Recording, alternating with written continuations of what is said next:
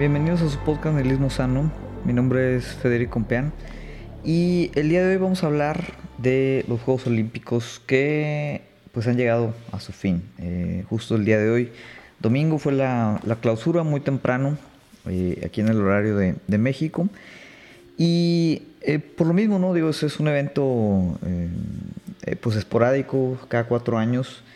Ahorita pues extendió esta, esta justa, debió de haberse llevado a cabo en el, 2020, se lleva a cabo en el 2021, los siguientes Juegos Olímpicos se darán lugar en París, ¿no? En, tres años, eh, para mantener, pues vamos a decir, el espaciamiento original. Y en ese sentido, bueno, eh, sí quería tomar un tiempo para, para hablar de, de, lo que implican las Olimpiadas y lo que en este momento, pues llamo la gran paradoja, vamos a decir, de los Juegos Olímpicos. Y ahorita, eh, obviamente, voy a, voy a explicar a qué me refiero. Em, el tema, digo, no solo es por eh, escogerlo, porque pues obviamente es un tema ahorita de, actualidad. Y yo, en lo personal, siempre he tenido, eh, podemos decir, una relación emotiva con el tema de los Juegos Olímpicos.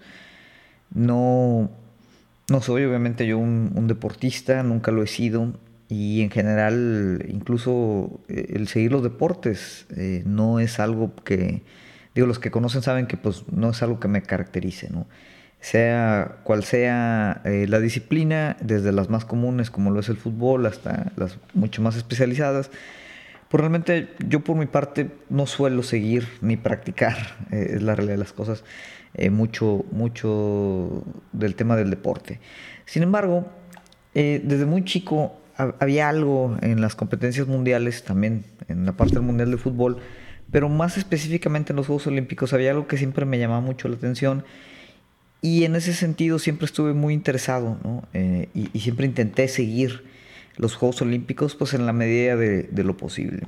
Obviamente cuando era más joven, eh, que estaba tal vez en la escuela, pues era mucho más sencillo eh, incluso desvelarme, acomodar ahí los horarios. Eh, vamos, no, no, había tantas obligaciones con lo que me permitía pues tener un, seguimiento muy riguroso de muchos de los, de los eventos eh, en, justas anteriores. Obviamente, eh, pues en las últimas Olimpiadas eso pues ha sido tal vez progresivamente más complicado. el horario de en Tokio pues permitía no llegar del trabajo, ver algunos de los primeros eventos por ahí entre 6 de la tarde a, a medianoche. Y en fin de semana, pues desvelarme, ¿no? Y, como quiera ver, eh, seguir a los atletas mexicanos, etcétera, etcétera, ¿no? Eh, los Juegos Olímpicos, obviamente, pues eh, están envueltos siempre, pues como que en, dos narrativas que de otra manera, pues son contradictorias y en ese sentido la parte de la, de la paradoja. Por un lado, el vamos, los Juegos Olímpicos se muestran como esta gran eh, empresa de la humanidad. De otra manera, un, esfuerzo global eh, de competencia, de paz, de cooperación y, pues de unión, ¿no? Stronger Together, creo que es el, el lema eh, de este año, que pues tal cual, ¿no? Es, es más fuertes juntos. Y, y pues de otra manera, siempre eh, como en esta onda medio cosmopolita, pero eh, con estos ideales muy tal vez de los noventas. Ah, digo, obviamente los, los, el Comité Olímpico tiene mucho más que prácticamente desde principios del siglo XX, finales del siglo XIX, que se formalizaron los Juegos Olímpicos modernos, como los conocemos ahorita, ¿no?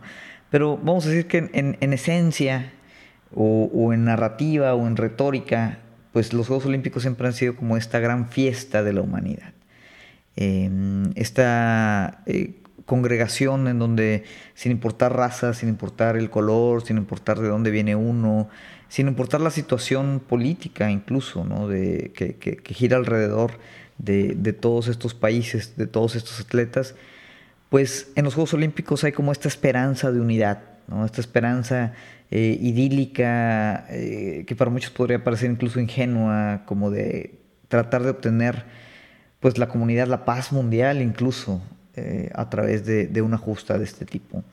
Y, aunque en efecto no pudiera parecer ahorita, especialmente eh, con pues, la condición ahorita a veces tan cínica que nos aproximamos a la realidad, eh, pues parecería que este es un mensaje pues casi casi infantil, y que de otra manera no se sostiene. Y, y, habrá muchos yo creo que podrían objetarlo, pero, pero esa es pues de otra manera la, la, esencia que tratan de comunicar los Juegos Olímpicos. Por otro lado, pues tenemos la realidad. Eh, y aquí, como lo hemos hecho con otros temas, pues siempre es importante, ¿no? Como tener esa mirada crítica eh, para tratar de, eh, pues, ser un poquito a veces escépticos e incluso desmantelar muchas de estas narrativas, estas retóricas y, tratar de ver, bueno, realmente qué dinámicas hay jugando alrededor de eventos como este. Sin embargo, en el caso de los Juegos Olímpicos, a diferencia, por ejemplo, del Mundial de Fútbol, yo creo que la dinámica es tal vez un poquito más ambigua, eh, tal vez un poquito más compleja y puede, ¿no? Que sea por eh, pues, mi misma afinidad emotiva al concepto de los Juegos Olímpicos, que no vea yo aquí la necesidad de hacer, vamos a decir, una, una crítica fuerte sobre estas disparidades entre, entre la esencia retórica de lo que representa los juegos y tal vez la, la realidad. Eh, pero definitivo hay, hay, contradicciones, definitivo hay, hay, temas paradójicos y hay muchas críticas que se podrían abordar. Y bueno, es parte de lo que quiero platicar en el episodio de hoy. Em, por un lado, ¿no? Eh, ¿qué, ¿qué, tanto o qué tan real, vamos a decir, es, es esa intención de, de, realmente juntar a la humanidad a través de, de este tipo de, de, eventos? Realmente que sea una justa, vamos a decir, otra vez de unidad, de paz, de, cooperación entre, entre los países. Yo considero ¿no? que, incluso en esta época la esencia de ese mensaje sigue, sigue teniendo relevancia y, sigue siendo importante. Y, yo creo que hay que siempre, como en todo, pues ver cuáles son los actores que están en este tipo de, de pues, mega eventos y, y, tratar de diferenciar, ¿no? ¿Dónde está la participación y dónde está la, intención y dónde está tal vez el beneficio de cada uno de estos actores dentro del contexto completo de las Olimpiadas.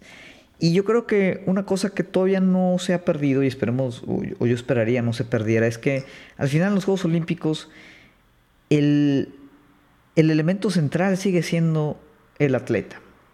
Los deportistas siguen siendo los elementos centrales. Y otra vez haciendo siempre pues esta comparación con los mundiales de fútbol, pues en los Juegos Olímpicos, obviamente digo, son también atletas profesionales, el tema ahí de, los atletas amateur, que también fue una controversia en su momento, pues ya es, tema del pasado.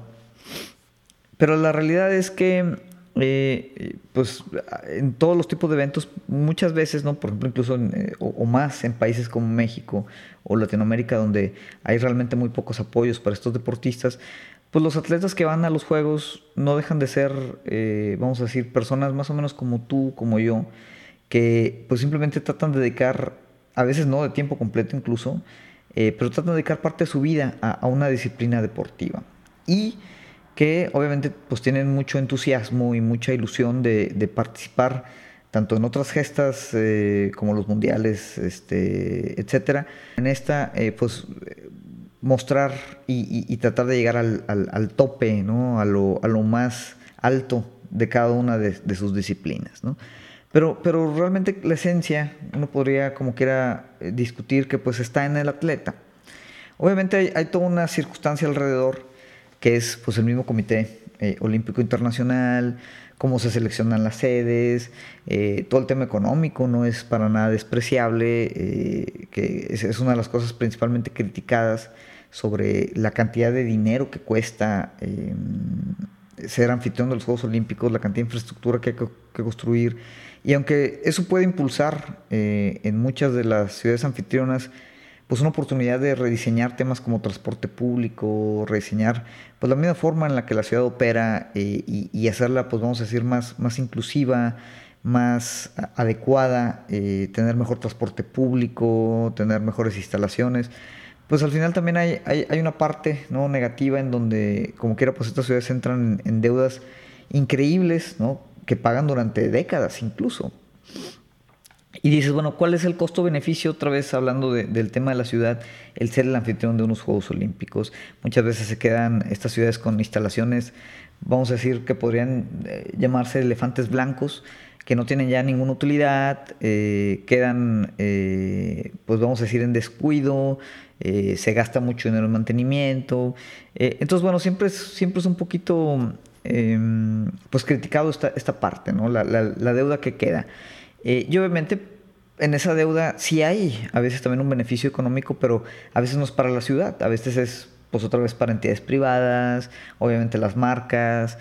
poco a poco también las Olimpiadas, yo creo que hace unos 20 años, pues se han empezado a, comercializar un poquito más. No que esto sea por sí solo negativo, tiene sus ventajas, tiene sus desventajas, eh, entran más patrocinadores, se ha vuelto un poquito más comercial, pero también tiene un límite, ¿no? Es, es, una realidad que, pues, ver eh, tiro deportivo, pentatlón moderno, tiro con arco, pues no es algo eh, que genere el mismo nivel de atención o el mismo nivel de, de ganancia que pues eventos deportivos como la NBA o la NFL o el, mismo fútbol, ¿no? Entonces, eh, pues otra vez, son, temas ahí que se, se, balancean, pero, pero vale la pena, ¿no? verlos críticamente. Y en efecto, yo creo que se vale eh, eh, hacer estas aproximaciones y hacer estas críticas de lo que implica el despliegue olímpico. Y también, ¿no? La burocracia que hay detrás, las decisiones políticas que hay detrás. Otra crítica importante, eh, yo creo que también es válida, es que, bueno, en, este espíritu, vamos a decir, como de neutralidad eh, idealista que tiene la esencia de los Juegos Olímpicos, de declararse efectivamente no político, es, también paradójico porque es intrínsecamente político. Y, y en el momento en que el Comité Olímpico Internacional, por ejemplo, no toma algunas posturas o ignora algunas condiciones de geopolíticas globales, pues de otra manera se posiciona, aunque sea por omisión, en, esa arena política. Y eso tiene desde muchos años. Eh, una de las grandes críticas es que el, evento mismo eh, sirve para reforzar, por ejemplo, a veces algunas narrativas nacionalistas, para hacer algún eh, temas propagandísticos también de regímenes, vamos a decir, autocráticos o autoritarios, eh, sucedió, ¿no? Eh, por ahí en las Olimpiadas, creo que son las del 36, que fueron en Alemania, en la Alemania nazi de, Hitler, que básicamente pues eh, fueron una excusa para que Hitler tratara de, a través de los Juegos Olímpicos, seguir avanzando la retórica de la pureza y la superioridad de la raza aria cosa que no le salió del todo bien porque obviamente hubo muchos eh, atletas de color, especialmente en, competencias de atletismo, que se llevaron eh, las medallas de, oro con amplia superioridad sobre, eh, pues vamos a decir, los alemanes de raza pura. sin embargo, bueno, así como pasó en la Alemania nazi, bueno, también durante periodos de Guerra Fría hubo pues toda esta intención a veces de, mediante las Olimpiadas legitimar eh, pues ciertas condiciones de, regímenes autoritarios eh, que tienen, digo, ya hemos hablado aquí también de la crítica de los derechos humanos, pero digamos que a nivel eh, conceptual global, pues sigue siendo todavía un, tema importante, a pesar de que, bueno, Estados Unidos también ha tenido muchas Olimpiadas y, nadie le critica su récord de, derechos humanos, ¿no? Pero esta es, una crítica yo creo que válida, donde otra vez en, aras de mantener una eh, tinte de neutralidad, de ser apolítico, pues el Comité Olímpico Internacional pues se mete en posiciones políticas eh, muy muy importantes y muy muy controversiales. Todo el tema de China Taipei, por ejemplo, también eh, fue importante. Ya lo mencionábamos, ¿no? Lo de que antes se permitían exclusivamente deportistas amateurs como para mantener el, la esencia no comercial de los juegos, pero pues esto ponía en ventaja a naciones eh, comunistas como era la, la, eh, la, ex Unión Soviética, que pues digamos tenía todos sus atletas eh, en la nómina del Estado, podían decir ahí que pues eran ingenieros, maestros o lo que sea, pero se dedicaban de tiempo completo al deporte, cosa que pues los, los amateurs o los que no eran profesionales en otras naciones pues no tenían ese lujo, no tenían esa ventaja y obviamente había una disparidad muy importante. Tiempo después, bueno, ya se permitió que entraran atletas profesionales. Eh, sigue habiendo como quiera debates en algunas disciplinas, tema de béisbol, tema de básquetbol, temas de hockey, ¿no? Si permiten que, oye, pues entre, por ejemplo, pues hay estructuras profesionales mucho más desarrolladas, ¿no? El tema del, eh, en Canadá el hockey, el tema de, eh, en Estados Unidos el básquetbol, en Japón mismo, este, el tema de béisbol. Entonces, bueno, siempre hay controversias de este, de este tipo, ¿no?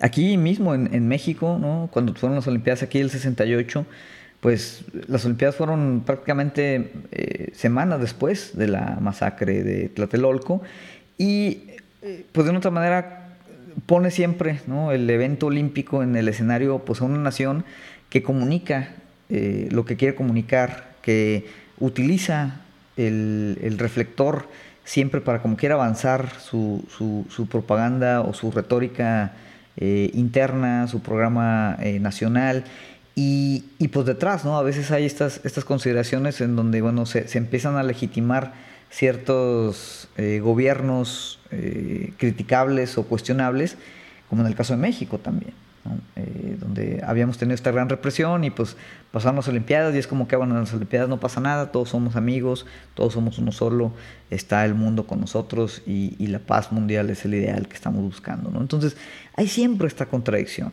Yo creo que así como muchas cosas, ¿no? Son, son contradicciones o paradojas que están ahí constantes eh, y que yo creo que es muy importante apuntarlas.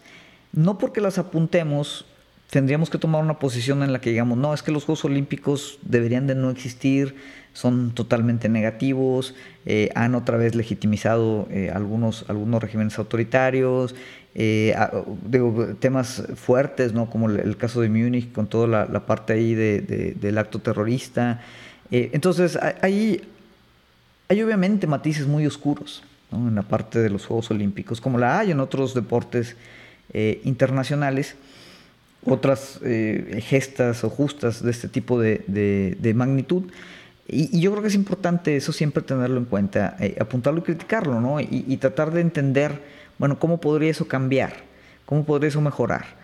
Eh, hacia dónde van los Juegos Olímpicos, qué sigue, ¿no? cómo empezaron. Al final los Juegos Olímpicos empezaron también con, una intención eh, en Francia de, tratar de volver al escenario como de, las superpotencias, recuperar un poquito ¿no? del reflector que tenía la Gran Bretaña y, pues consolidarse, vamos a decir también como pues otra vez una, potencia a través del despliegue deportivo, que otra vez viene el argumento, la crítica también muy importante de de que pues, las Olimpiadas también despiertan eh, a veces esta condición de nacionalismo, que el nacionalismo, para quien haya estudiado un poquito de historia, pues sabemos que es una condición bastante, bastante peligrosa eh, y, son retóricas actuales que, parecían ya superadas, eh, nos metieron en problemas ¿no? durante todo el siglo XX y sin embargo siguen, siguen latentes yo no soy de la idea de que el nacionalismo esté eh, perfectamente encarnado en las competencias olímpicas, pero definitivo,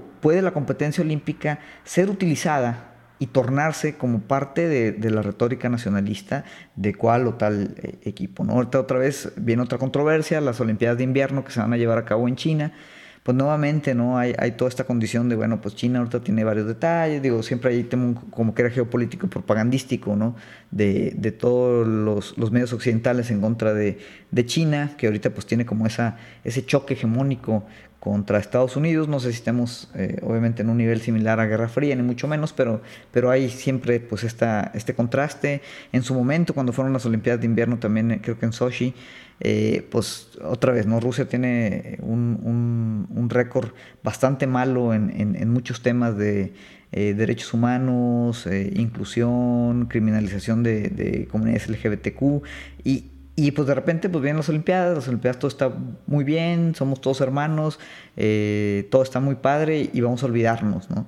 de, que hay toda esta controversia estatal detrás. Entonces, en ese sentido, otra vez, yo, pienso que son críticas muy válidas eh, y en efecto, tenemos que mm, apuntarlas, tenemos que entenderlas y tenemos que siempre irnos a la historia, ¿no? irnos a las condiciones irnos a las estructuras, irnos a las conexiones, quién se beneficia ¿no? de todo esto. Y en ese sentido, nunca dejar ¿no? de, ser críticos de lo que representa y cuáles son los discursos que tal vez nos están vendiendo los Juegos Olímpicos, que pueden ocultar, como siempre, pues condiciones ideológicas bastante perjudiciales detrás.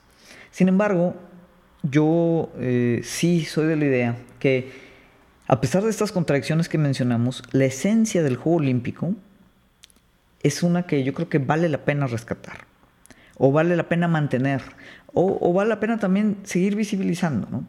Y, a pesar, como hablábamos al principio, que pudiéramos pensar en que la idea de esta unidad, esta fraternidad entre naciones, pues escucha pues un poquito ingenua, un poquito infantil, un poquito tonta incluso, ¿no? Viendo cómo está la situación global, viendo la, pues todos los grandes problemas que, enfrentamos eh, globalmente, pues yo creo que precisamente es ahorita una, una retórica que valdría la pena retomar, valdría la pena rescatar. Y a través de ella valdría la pena, eh, yo creo que ir fomentando ¿no? como, como ciertas eh, nociones o, ciertos vínculos o, ciertas acciones, otra vez más allá ¿no? de, de, esa mega burocracia o, de todo la amalgama eh, nacionalista o capitalista que pueda haber ahorita eh, soportando el esquema de los Juegos Olímpicos, que es lo que decía, al final, por más que le demos vuelta, el, el evento es de los atletas. Y obviamente, otra vez, ahí también leemos muchas condiciones de, desigualdad global, ¿no? de, imperialismo que se reflejan o se siguen heredando eh, en la forma en la que ahorita pues, vemos, por ejemplo, la misma hegemonía deportiva. ¿Quiénes ganaron el medallero? ¿Quiénes están em, en, el tope de, ese listado? Estados Unidos, China, Gran Bretaña, ¿no? Rusia, los grandes imperios. Entonces, y, no es coincidencia, obviamente, que pues, los países como América Latina pues, no puedan eh, tal vez tener ni el despliegue, ni, la estructura, ni la organización de, los programas deportivos de estas naciones. ¿Por qué? Porque no tenemos tal vez los recursos, no tenemos tal vez la infraestructura, no tenemos tal vez la voluntad. Porque obviamente, pues en un país eh, emproblemado, ¿no? Eh, como lo es México, cualquier país de Centroamérica, Sudamérica, eh, donde hay tal vez otras prioridades, donde también el tema pues, de corrupción de los gobiernos es, fuerte, donde hay, eh, pues digamos, intereses distintos, donde no hay cultura tampoco deportiva, pues es, complicado, ¿no? Es complicado esperar que, de repente México, cualquier país de Latinoamérica, pues esté compitiendo en esas, em, en las primeras posiciones del medallero. Y otra vez, no es una condición exclusivamente del país, sino es una condición geopolítica, es una condición global.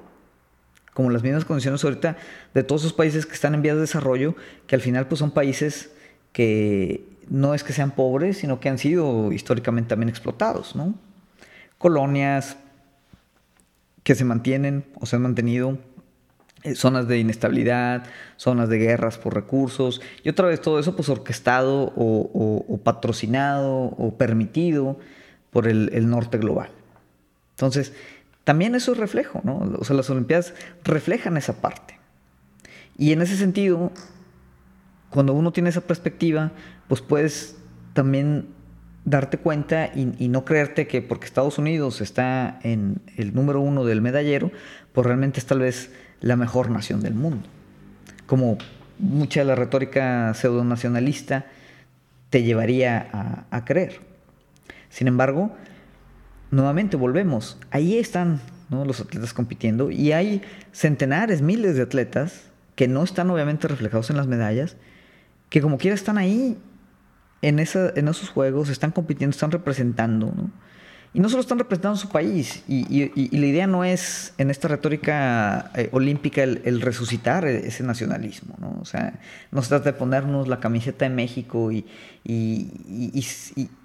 o sea, cuando festejas una medalla de oro, una medalla de cualquiera eh, eh, para un país como México, otra vez lo, lo, que festeja uno es el triunfo de un atleta que a pesar de la adversidad, a pesar de la falta de apoyo, a pesar de las condiciones en desventaja que puede tener, logró posicionarse en, en esa posición de ser de los mejores del mundo incluso cuando no, no, ganan una medalla. Por eso a veces también a mí me causa mucha molestia, ¿no? Cuando la gente dice, uy, es que quedamos mucho en cuartos lugares y, es que México no sacó medallas. Hay que entender, ¿no? Y, se vale. Yo creo que hay que hacer la crítica, obviamente, digo, como lo hacemos siempre también, y se nos olvida. Eh, a los dos meses de las Olimpiadas seguimos sin apoyar eh, ningún otro deporte que no sea el fútbol. Nosotros como espectadores, como eh, deportistas este, de pasatiempo, ¿no?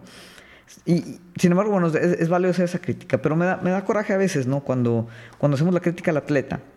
Porque a pesar de estas dificultades que tienen, pues están ahí, ¿no? Están ahí en una competencia de élite mundial. Y, y, otra vez, hay que poner siempre en perspectiva. No es lo mismo que seas el número 20 en el ranking mundial ¿no? y saques un décimo lugar. O sea, eso, eso, es un éxito. Y tenemos que verlo como un éxito. A que seas obviamente el ranqueado número uno y quedes en ese mismo décimo lugar. Ahí sí sería un fracaso. Entonces de repente la gente se altera porque no estamos sacando medallas, pero no vemos ¿no? todo el esfuerzo que hay detrás. ¿Cuáles son realmente las, las, las expectativas ¿no? reales de cada uno de los, de los atletas? Eh, ¿Cuáles son las dificultades? Que otra vez, no todos los atletas tienen las mismas dificultades. Algunos tienen más, algunos tienen menos, algunos son mucho más apoyados que otros. Eh, obviamente la selección eh, olímpica de fútbol, no sé qué situación tiene, pero tiene, tiene posiblemente más apoyos que la la, las que fueron, la, que fue ella lucha grecorromana. Primera eh, atleta olímpica mexicana en esa disciplina. Entonces, no hay que perder nunca de vista eh, esos matices, esas, esas, complejidades. Y nuevamente, volviendo al tema, el poner al atleta en el centro, no a la nación. Obviamente nosotros nos emocionamos. Y, y cuando festejamos esa medalla nos emocionamos porque sin necesidad de llegar a un nacionalismo fascista, patriótico, absurdo, hay obviamente cosas que nos identifican. Y, por eso nos, da gusto, no solo cuando México gana una medalla, nos da gusto cuando Latinoamérica gana una medalla. Porque compartimos muchas de estas condiciones sociales, porque compartimos muchas de estas, de estas, eh, de, estas condiciones históricas, porque compartimos obviamente eh, muchas de las mismas emotividades. Entonces, hay ahí siempre una condición comunitaria, ¿no? social, de, menores y mayores escalas, que yo creo que vale la pena rescatarlas en el marco de los Juegos Olímpicos. Incluso ahí, la interacción que hay entre los atletas, yo no puedo, eh, o, no debería, en mi opinión, ¿no? por ejemplo, culpar eh, a Simone Biles, por ejemplo, que ya, comentábamos la semana pasada, ¿no? la mejor gimnasta de todos los tiempos, o al menos de nuestra generación, yo no puedo culparla a ella, ¿no? Por los crímenes imperialistas de, su nación y decir que está ahí solamente por, por ese beneficio. Porque también ella ha tenido una lucha interna en su misma nación contra, ya, ya hablamos todo el tema de, salud mental, el tema de los abusos, ¿no? El tema de también cómo se le explota a los atletas. Pero están ahí. Y, y el reconocer eso, ¿no? El reconocer esas particularidades en, la justa, como espectadores, como deportistas. Yo creo que es algo que vale mucho la pena, porque en, esa esencia, ¿no? Y al final, por ejemplo, en la clausura, que salen ahí todos los, atletas que quedan, ¿no? Por algunos se regresan antes a su casa, eh, y, conviven, y interactúan, ¿no? Incluso, digo, con toda esta fama, ¿no? De, de la parte eh, de los acercamientos sexuales excesivos en las villas olímpicas, pero es parte al final también, ¿no? De una interacción humana que yo creo que el día de hoy resulta más crítica que, que nunca, ¿no? Y no es que a través de los Juegos Olímpicos de repente ya tengamos este entendimiento eh, globalizado y cosmopolita de, de, ser uno, uno, solo, ¿no? Como nación y, y, destruir las fronteras. No se trata de eso, ¿no? O al final, digo, nos dejan de ser retóricas muy idealistas, que, tal vez no, podamos ahorita anclar eh, socialmente de ninguna manera. Pero el, solo hecho de poder estar ahí compitiendo, estrechando la mano de, atletas, teniendo estas historias, estos dos atletas, ¿no? el italiano y el catarí, que, que, decidieron compartir una medalla de oro, podrá sonar muy superficial, ¿no? podrá sonar otra vez muy infantil, muy ingenuo, muy idealista. Pero son gestos de humanidad. Son gestos de entendimiento. Son condiciones que otra vez si las observamos, si, si estos que son los mejores atletas del mundo, ¿no? Son el, el, pináculo ¿no? de la parte deportiva mundial. Pueden tener esta cultura, este, este acercamiento deportivo, ¿no? Esta eh, eh, énfasis de, una competencia, pero una competencia de, no ganar por, ganar, de ganar a pesar de lo del todo, ganar a pesar de lo que sea. Obviamente siempre hay escándalos también. Ya ha habido muchos en los Juegos Olímpicos y los va a seguir habiendo. Pero en la esencia hay una competencia ahí fraternal que no tendría por qué quedar exclusivamente en la gente que va a los Juegos Olímpicos, sino que tendríamos que poder también nosotros contagiarnos un poquito, ¿no? Y, yo creo que también hay una praxis ahí que podemos efectuar. No solo a nivel mundial, o sea, muchos de nosotros, pues tal vez no conozcamos eh, o no tengamos el privilegio ni la oportunidad de, de, mezclarnos internacionalmente con mucha gente, pero aquí incluso a nivel ¿no? de nuestra localidad, de nuestro país, el poder hacer esa interacción humana, ese, ese reconocimiento del otro, yo creo que es importante. Y en ese sentido, por eso los Juegos Olímpicos me sigue pareciendo un proyecto que vale la pena mantener y que vale la pena rescatar, aunque tengamos que reconfigurar algunas cosas. Platicaba yo con, mi esposa cuando veíamos los, juegos durante estas pasadas dos semanas. Es increíble, por ejemplo, ¿no? como dependiendo de cada disciplina, los, diferentes cuerpos que vemos ahí, cómo, cómo cada, cada deporte inscribe en el atleta esta, esta pues, multiplicidad ¿no? de formas casi casi en cómo aproximar la vida. Y en ese sentido, por ejemplo, oye, pues ves, ¿no? A estas personas eh, corpulentas, con mucho poder, ¿no? Levantando pesas, aventando los martillos, las balas, los discos. Y de repente ves eh, estos atletas, ¿no? Eh, esbeltos, sin un gramo de grasa, finísimos, no teniéndose clavados, haciendo su gimnasia la gente de los deportes de contacto, ¿no? Y ves, por ejemplo, toda esta multiplicidad de gente conviviendo y, siendo distinta, y en esa distinción, en esa diferencia, pudiendo como quiera encontrar puntos en común. Entonces, sí pienso que a pesar de todas las contradicciones, todas las cosas negativas, todos los pues las cuestiones otra vez geopolíticas estructurales, burocráticas, ideológicas que pudiéramos desmenuzar del tema de los Juegos Olímpicos, genuinamente, ¿no?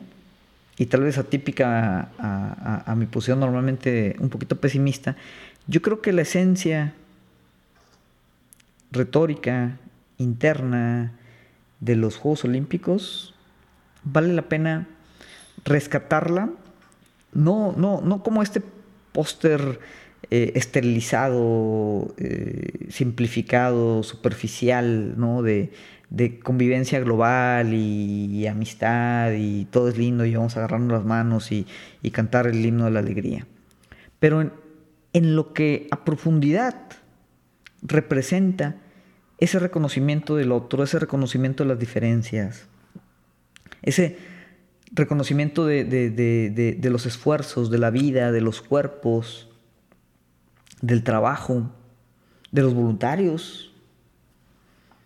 Esa no globalidad, sino esa posibilidad de establecer lazos y vinculaciones más allá de lo que ya podemos estructurar o tenemos que estructurar en el día a día como organizaciones, estados-nación, etcétera, etcétera. Y al final, pues eso, no perder de vista que la, justa olímpica sigue siendo de los atletas, que no dejan de ser sujetos inscritos en cierto momento histórico. Pero que si todas estas pasiones, ¿no? que son muy altas, esas, esas emotividad, ¿no? que llega a niveles extremadamente altos en, la contienda olímpica, si incluso ahí podemos tener acuerdos, podemos tener compasión, podemos tener eh, empatía, comprensión, podemos encontrarnos con el otro. Si en esas circunstancias lo podemos hacer, yo creo que lo podemos hacer en general. Y no necesitamos obviamente ser los mejores deportistas del mundo para hacerlo. Y no tenemos que ir obviamente a otro país para hacerlo lo podemos hacer aquí. O sea, la esencia ¿no? del respeto, del reconocimiento del otro y del otro hacia nosotros, esa parte, en, toda su magnífica complejidad, yo creo que es, es, un mensaje que todavía vale la pena mantener. Y en ese sentido yo creo que los Juegos Olímpicos, incluso en este punto de mi vida, me van a seguir emocionando. En fin, eso es lo que quería platicar con ustedes eh, esta semana, el día de hoy. en la clausura este, de estos Juegos Olímpicos. A mí me, ilusiona todavía eh, poder asistir a algunos. Espero eh, tener la oportunidad de ir, pues no sé si en los de París o en algunos otros, pero genuinamente yo creo que hay, algo ahí que vale la pena rescatar. ¿no? Hay, una condición emotiva, una condición estética incluso, ¿no? que se mezcla ahí con, una, una, ética también. Al, al, final emotiva que vale la pena rescatar, vale la pena hacer esa inmersión en esa emotividad y, tratar de entender, ¿no? A como nosotros entendamos, qué es lo que esto representa para nosotros. Más allá de ver durante dos semanas deportes que jamás en la vida vamos a volver a ver. Tiro deportivo, eso, cómo lo practico. Pero bueno, ese es otro tema. Con esto cerramos. Eh, le recordamos ¿no? a los que nos escuchan por primera vez eh, y los que ya tienen tiempo escuchándonos, bueno, estamos eh, en las principales plataformas de podcast, nos pueden encontrar por ahí en iTunes, en Google Podcast, en Spotify. Por favor, suscríbanse, eh, compartan, denle like, coméntenos, ¿no? ¿Qué les gusta, qué no les gusta? ¿Qué sienten ustedes de los Juegos Olímpicos? ¿Sienten que deberían de mantenerse? ¿Vale la pena todavía que existan? ¿Hay que reconfigurarlos? ¿De qué manera? ¿Qué cosas hay que cambiar? ¿Qué se les ocurre? Eh, déjanos saber ¿no? cuál es su opinión, de qué, de qué quieren que, que, hable en los siguientes episodios, qué temas les interesan. En fin, estamos también obviamente ahí en el canal de YouTube, Nilismo Sano, Facebook, Nilismo Sano, también ahí nos pueden encontrar. Y me pueden seguir directamente en mis redes sociales, aunque no soy muy activo, la verdad, pero ahí está Fede Fiesta en Twitter y Fede Compean en Instagram. Eh, en fin, muchas gracias a todos los que nos escuchan, eh, a nuestros poquitos pero fieles seguidores. Y bueno, por mi parte sería todo. Nos vemos la siguiente semana.